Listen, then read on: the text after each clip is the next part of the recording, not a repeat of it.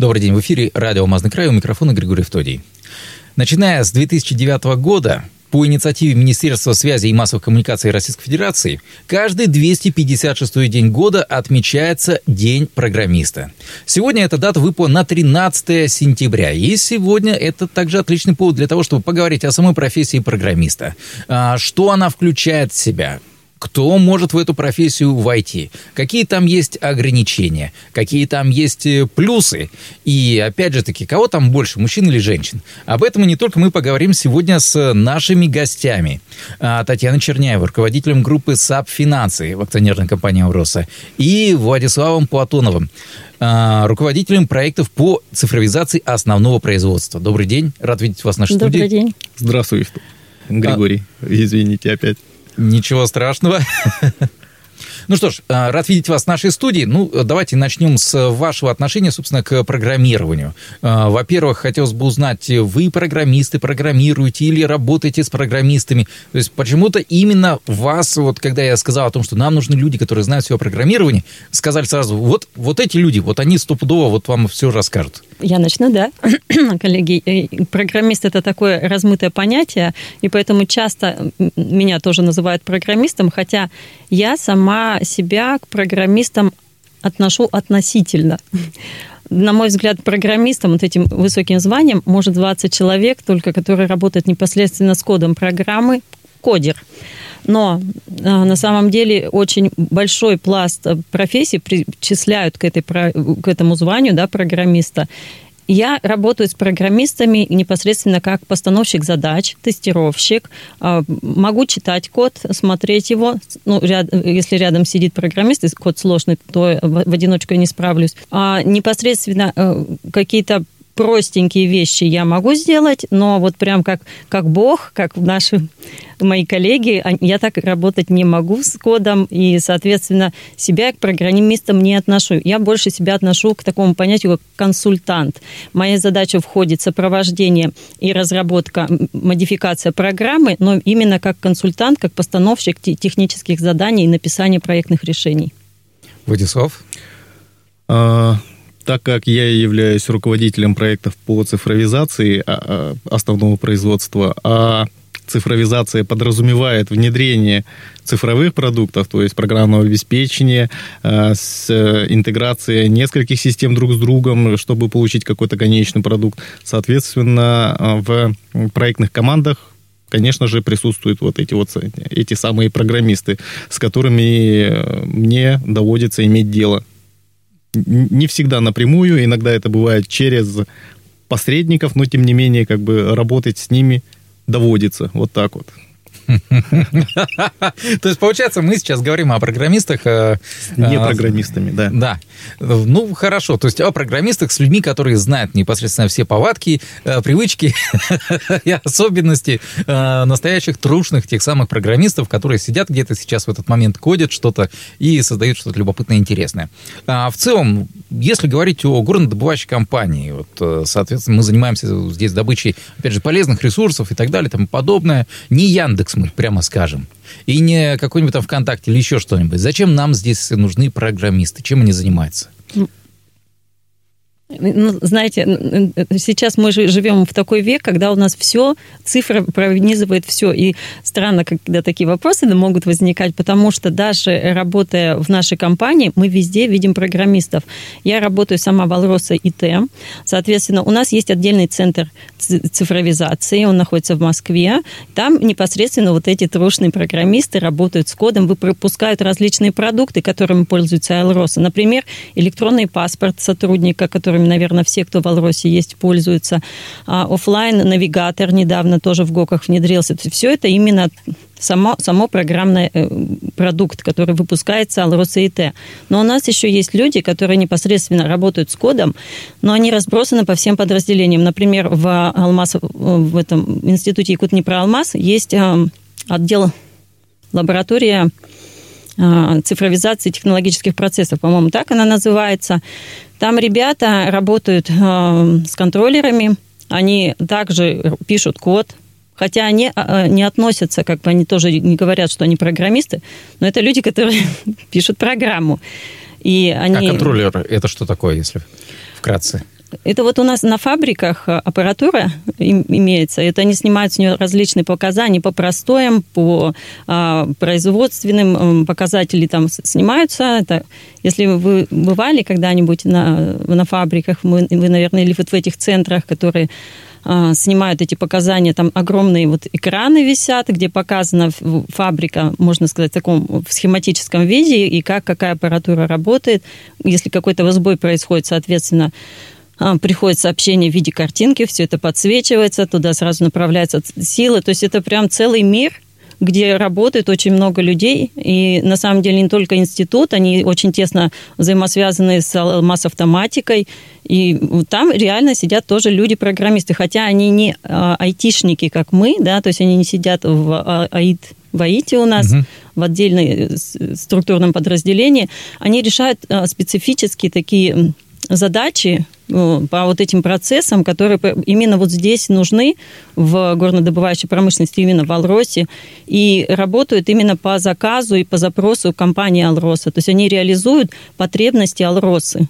Ну, потому что есть продукты, которые угу. не всегда подходят на рынке, да, именно под требования конкретного бизнеса. Вот эти ребята, они помогают реализовать задачи, которые ставит перед ними бизнес. То есть такие айтишники в робе? Но вообще не в костюмчиках. Да? Да, да. Но они бывают на объектах, они смотрят, изучают его там изнутри, они знают, как все это устроено, и они понимают, что они делают, и не понимают, что за код они пишут и для чего это надо, именно как это будет выглядеть все в реальности. Ну, знаете, не будет, опять же, преувеличением сказать то, что в интернете куча шуток, много, масса, они уже, наверное, изживают сами себя о том, э, как выглядит программист. Это там свитер, что-то такое вот э, потянутое, может быть, немножечко немытые волосы, а может и, и давно немытые волосы и так далее и тому подобное. Но это стереотипный такой вид, э, стереотипное представление. На самом деле, каков он программист, вот э, тот самый трушный э, бог кода, как вы сказали, э, как он выглядит внешне? Я бы не стал делить на какие-то вот, э, так скажем, ярлыки какие-то вешать. То есть они обязательно выглядят так. Время, э, время идет, э, э, все развиваются, так скажем, да. Если раньше, возможно, большинство так выглядели, то сейчас это как бы с, как это говорится, с тем, как профессия становится более популярной, более, так скажем, входит в наши обычную жизнь, соответственно, и много людей, программистов есть, соответственно, и выглядят они а, совершенно по-разному. То есть э, это никак не... Но те самые трушные ребята профи... есть? Которые также по-прежнему выглядят. Ну, тут надо понимать, смотрите, э, борода. программирование э, это достаточно сложный, э, сложная профессия. Это тяжелый труд. Да, э, это не физический труд, э, но очень э, такой требующий большой концентрации, большого фокуса и требующий, так скажем, много времени.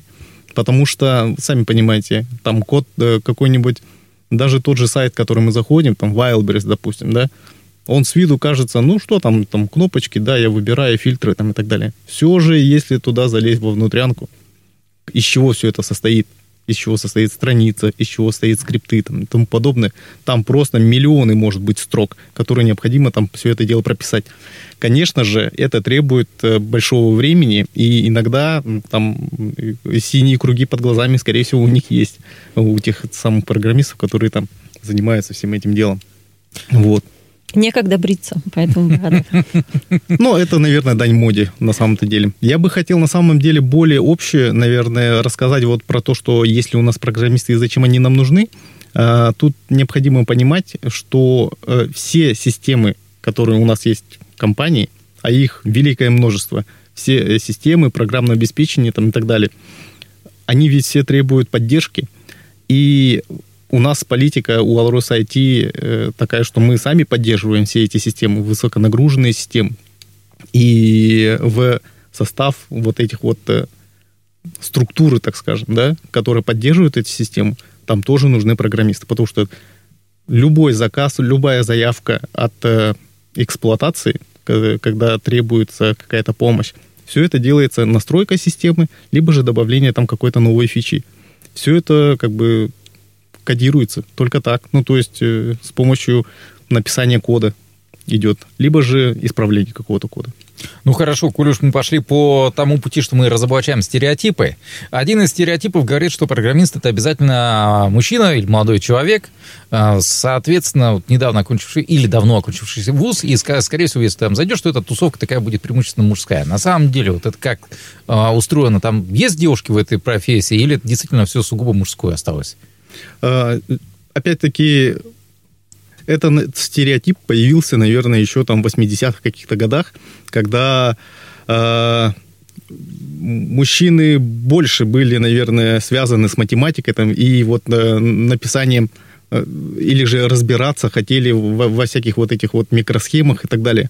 А сейчас же, опять-таки, как только вот эта профессия стала более популярной, и она такая достаточно, я бы не сказал, что там супер уникальная, то и в то же время и как это сказать, у нас тенденция идет там равноправия какого-то. И вот э, тут 50 на 50, я бы даже сказал сейчас нынче.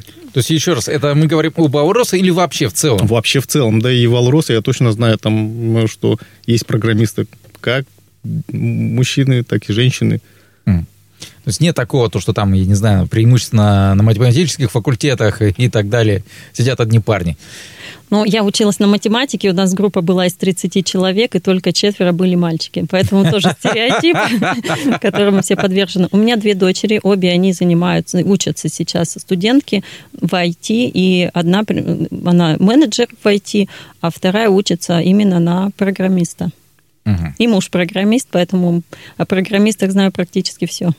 Еще один стереотип, давайте будем тоже его э, разбирать. Он звучит примерно следующим образом, то что вот э, там, я не знаю, муж айтишник или, я не знаю, жена айтишница, это э, человек, который там сидит, кодит, вот как вы сказали ранее, работает, э, работает непосредственно на всю катушку, но в социальную какую-то жизнь почти не вникает. И поэтому, допустим, супруги или супругу приходится вокруг там строить быт, бог с ним там, ну, типа, хотя бы, чтобы детей узнавал и так далее и тому подобное. А дальше уже, соответственно, все, а, пускай работает, зарабатывает деньги там и... На этот вопрос, наверное, пусть коллега ответит, потому что я ну, они бы хотели так жить, чтобы заниматься только своим любимым делом, но нет, не получается. Это обычные совершенно люди, которые вообще на самом деле современный а программист, он наоборот больше думает все-таки о своей физической форме, понимая, что много времени тратит э, за работой за компьютером. И очень многие программисты сейчас как раз-таки ходят в спортзал, занимаются спортом, э, хорошо моделируют свое тело, и современный программист все-таки выглядит не так, как тот э, ископаемый, про которого вы говорили, и они более здоровый образ жизни сейчас ведут. Хорошо. Э, это была наша такая веселая, ну, такая познавательная, скажем так, и больше именно Just for Fun веселая большая часть нашей беседы. Э, и, к сожалению, наше эфирное время, которое у нас есть в радиоэфире и в телевизионном эфире, оно подходит к завершению. Но я предлагаю через э, некоторое время вернуться в эту же студию и продолжить, и поговорить уже о практических вещах, а именно, кому стоит заходить в эту профессию сегодня, насколько стоит доверять тем платформам, которые обещают сделать программиста чуть ли из любого человека. Ну и в целом, какие сейчас направления программирования наиболее востребованы, а какие, может быть, сейчас теряют свою актуальность. Что ж, ну а если вы слышите сейчас э, эту беседу, значит, мы продолжаем, и вы, зрители слушатели особой нашей подкаст-версии, э, расширены. И сейчас мы говорим уже о практических вещах, связанных э, с программистами. Мы только что выяснили, что эта профессия весьма и весьма востребована. Она на самом деле очень востребована и в производстве, потому что без нее, как выясняется, не работают ни подземные, ни надземные рудники, никакое горное производство невозможно, если на нем нет айтишника, который может все это дело проконсультировать, сопроводить и как наладить. Здесь уже возникает теперь вопрос. Мы понимаем, что профессия востребована, она важна, она нужна. И многие думают о том, как бы в нее войти. Не только я говорю сейчас о студентах, о школьниках и так далее, а о взрослых людях. Не, невозможно, наверное, пройти мимо какой-то рекламы, которая обещает, мы вас сделаем айтишником, мы вас сделаем айтишником. Насколько это все реально? Я, наверное, признаюсь, э, у меня был такой опыт, то есть э, мне стало интересно, то есть вот наобщавшись э, с программистами, насмотревшись на то, как создаются системы, я такой думаю, ну, наверное, это достаточно несложно, что ли. Пиши да пиши, вот у тебя есть среда э, разработки, выбрал там любимый язык и погнал. Э, соответственно, я там, прошел несколько бесплатных курсов э, ознакомительных по JavaScript, HTML5 и CSS. Ну, то есть это для веб- веб-программирования. Что такое веб-программирование? Это вот сайты, веб-приложения там, и так далее. Соответственно, я прошел там несколько курсов, до платных я не дошел, потому что менять свою профессию, да, то есть да, на полном серьезе я как бы, наверное, не хочу. Вот. Но чтобы узнать, как сам процесс строится, как вообще все это дело выглядит, я прошел все эти вот э, курсы.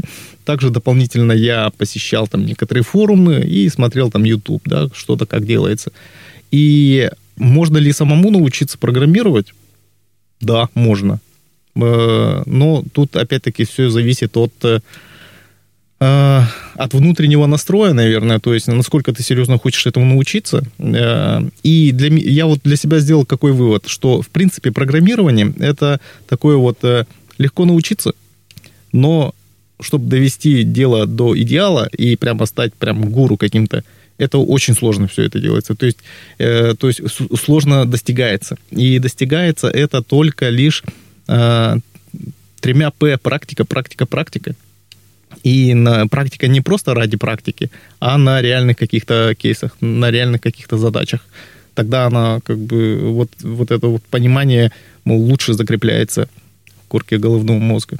А вот, собственно, и это мое мнение, так скажем, мои ощущения по поводу самообучения ну, даже не столько самообучения, а сколько возможностей, а, в том числе именно взрослому человеку. Вот человек работал, работал себе, и вдруг захотел то, что хватит, надо сменить э, род деятельности, свою работу и так далее и тому подобное. И вот он хочет э, рассматривать, может быть, для себя эту сферу IT. Очень много историй, э, которые действительно, ну, истории успеха, так скажем, да, среди моих знакомых есть те, которые там занимались э, чем-то тем, что ему не нравилось. Соответственно, он потом обучился в течение там полутора-двух лет. Там где-то работал, э, подрабатывал, учился, подрабатывал, учился, выходил на а, как это говорится, там, делал работы какие-то на заказ, там, за небольшие деньги, ну, а затем он как бы уже там внедрялся, так скажем, в систему, какую, э, не производственную, а в компанию какую-нибудь IT. Но тут, опять-таки, надо понимать, насколько взрослый человек – опять-таки, я для себя это выводил, насколько он, э, так скажем, сколько у него есть времени для того, чтобы достичь вот этих вот высот. Почему? Потому что любой программист, так же, как и любая специальность, она подразделяется на, там, на некие разряды, да, junior, middle, senior. И Джуниор самый, соответственно, такой. Да, а, и надо... стажер.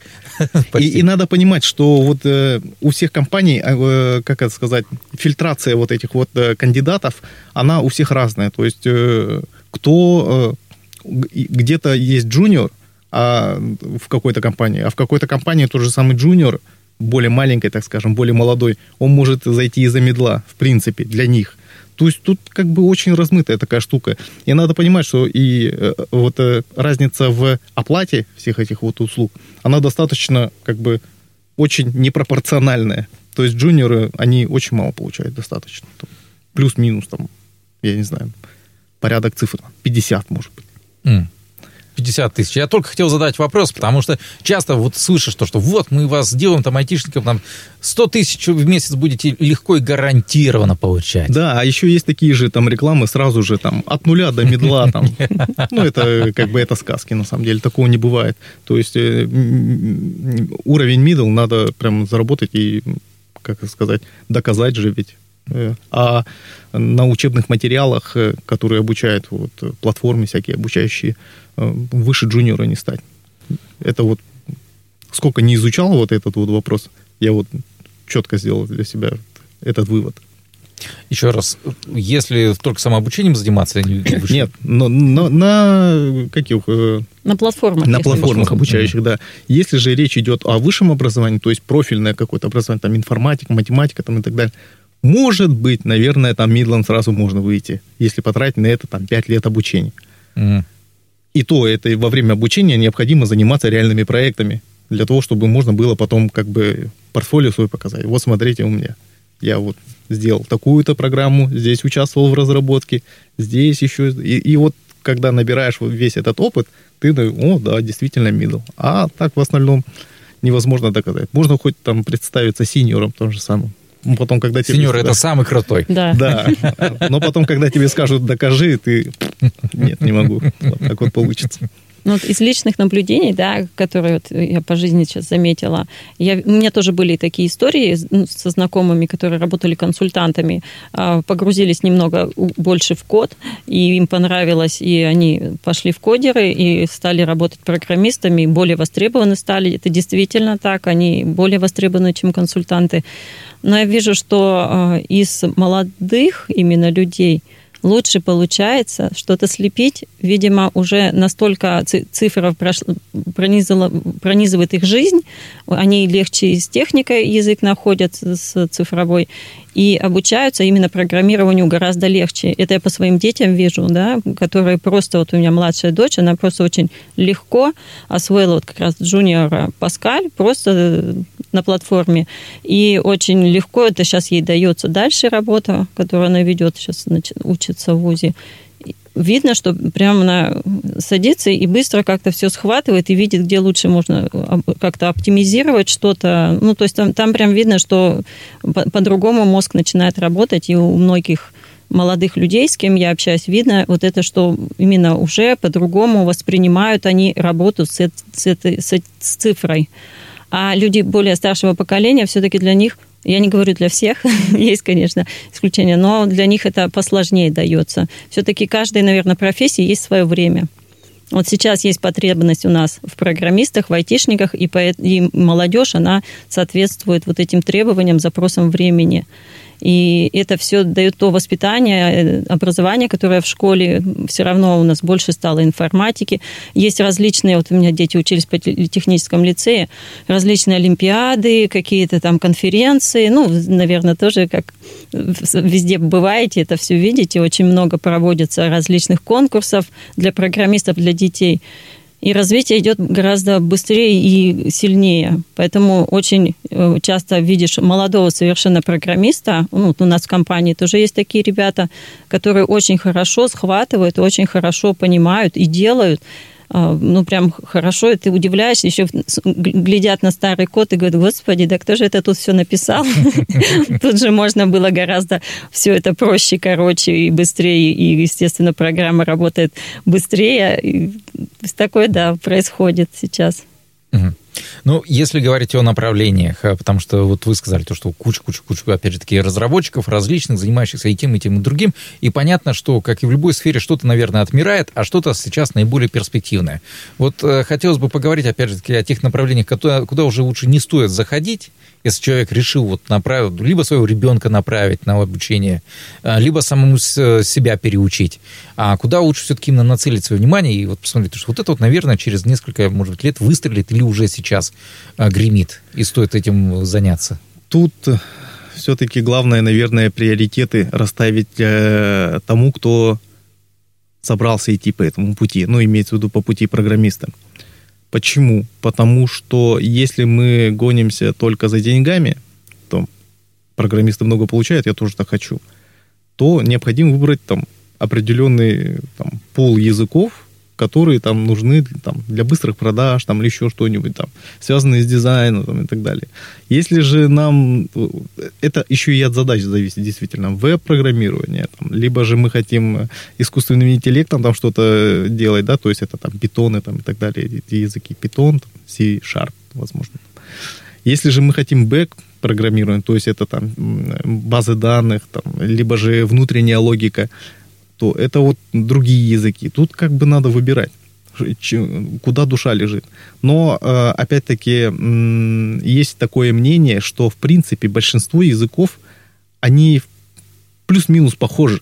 Там, да, э, синтаксис везде разный, но, тем не менее, вот самый-самый, вот если вообще все убрать э, условности, так скажем, да, что у одного функция так пишется, а на другом языке по-другому, там здесь скобку надо ставить, а там надо точку запятую ставить.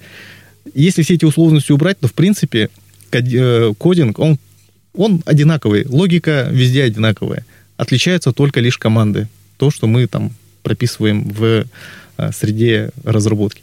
Соответственно, и выучив досконально один язык, ты, в принципе, достаточно легко можешь обучиться другому языку. Ну, потому что тебе логика понятна уже. Э, логика понятна, как система работает, как она э, обращается к там, чему-нибудь за какими-нибудь данными. Mm. Поэтому тут может несколько есть путей развития. Можно найти с более легкого языка, ну, как условно легкого языка, который достаточно легко заходит, достаточно очень популярный, где можно найти много проектов по этому пути, а потом уже на более сложный переходить, либо же там еще как-нибудь. Также не забывай, что у нас программирование, оно же тоже развивается. Сейчас есть такие, такое понятие, как low-кодинг, no-кодинг, там такие вещи. Big Data, которая начала теперь писать программы за людей, по сути это дело. Это чат GPT. Ну да, чат GPT, да. Ну, он не может за людей писать, он может подсказать, там, костяк дать. Он не может, он же ведь повторяет то, что было написано человеком. Поэтому как бы нельзя сказать, что он там берет и с нуля создает там что-то. Это не так. Но все-таки снижает порог входа. Не знаю. Э, честно, я вот не программист, и если у меня есть чат GPT, и я ему говорю, так, сделай ко мне, пожалуйста, код, там, скрипт напиши, чтобы он обращался туда-то, чтобы я получил то-то. То есть, если я не знаю, если я вообще абсолютный ноль в системе, и я не знаю, как правильно поставить задачу ИИ, то он, собственно, мне и код нормальный-то не выдаст. То есть, я точно должен знать, точно описать свой запрос. А чтобы точно описать свой запрос, необходимо понимать логику. Вот, э, поэтому тут как бы тут палка о двух концах. Ну, и все-таки это инструмент. Да. Ну, если так вот, наверное, каким-то более-менее шкурным вопросом завершать эту беседу. Вот мы говорим о low-end, ну, back-end разработчиках и прочим, и прочим, и прочим. Э, кто из них э, самый высокооплачиваемый? Где больше всего денег? Не, не знаю. Но тут это все зависит от времени и потребностей рынка. То есть, вот на, на примере, вот, недавно Э, там, года три назад 1С разработчик получал энную сумму. Сейчас он здесь в России получает ровно в два, в два три раза больше, да. То есть тут все зависит от, так, так скажем, от контекста. То есть угу. тут э, не угадать. Раньше, да и там некоторые Java э, разработчики, они как вот плюс-минус получали, потому что Java очень распространена в банковских ПО. Угу. Соответственно, они везде нужны, и большие там, корпорации, банки, они не готовы переходить из одного продукта так легко скакать. Соответственно, им нужно, нужно поддерживать свой, там, свою базу вот, на Java. Все, вот. И, соответственно, там Java-программисты, они там какую-то нишку себе имели. Да, хотя язык очень старенький, надо признать. Э, Один из, по-моему, старейших. Ну да, плюс-минус там. Mm-hmm. Самый старый там, это же у нас там какие там паскали, наверное, как раз такие идут. Да? Ладно, а где денег совсем нет? Вот куда не стоит точно заглядывать? По крайней мере, сейчас. Я не знаю. Ну, Вы так интересуетесь, работу хотите поменять? Мой друг интересуется. Говорят на питоне, не очень. Не очень. Но, тем не менее, когда на ХХРУ заходишь, там очень много ищут да, но есть еще там совсем старые языки, ну, не, не а очень узконаправленные и специфические, Руби, там, вот такие вот вещи. Наверное, они, я, ну, как бы не могу знать, честно. Mm. Ну что ж, большое вам спасибо за то, что смогли, во-первых, рассказать и о практической стороне, собственно, этого дела. А я напомню то, что мы записываем эту передачу в сентябре. Вот 13 сентября это день программиста, а по факту сейчас э, кто у нас выбирает свои будущие профессии? Это школьники те самые. 10-11 класс, особенно их родители, которые наверняка задумывались о том, окей, а будет ли приносить их чада э, в дом не только стакан воды, но и, может быть, еще что-то в этом духе. Ну, собственно, вы сейчас все сами услышали, вам решать. А, напомню также то, что, ну, опять же, если вы взрослый человек, вот только что мы рассказали о том, а, стоит этим заниматься, входить э, в эту сферу, не стоит. Я надеюсь, то, что а, в дальнейшем эта беседа вам поможет сделать свое собственное решение а, по этому вопросу, если вы, конечно, задумались и заинтересовались этой темой. Я напомню то, что а, сегодня нашими гостями были Татьяна Черняева, руководитель группы SAP «Финансы» акционерной компании «Алроса», Владислав Платонов, руководитель проекта по цифровизации основного производства «Алроса». Говорили мы о том, в том числе, как нужны программисты везде и прежде всего, наверное, в горной промышленности. На этом все. Счастливо, удачи вам и успеха. Да, спасибо, что слушали. До свидания. И я хотел бы еще все-таки э, добавить э, Григория, те, кто слушали и кто делал выводы, э, то, что мы сейчас вот говорили, это не истина последней инстанции. Любую, в любом случае, как бы вопросом надо заниматься и самому искать ответы. То есть не только ответы, но и информацию на стране. То есть не надо сказать, ага, на радио сказали, что туда не надо, значит не надо. Нет, проверяйте лучше все. Вы больше сказали то, что надо. Онлайн-версию этой передачи вы можете послушать в наших подкастах, размещенных на платформах Яндекс.Музыка или Apple Podcast.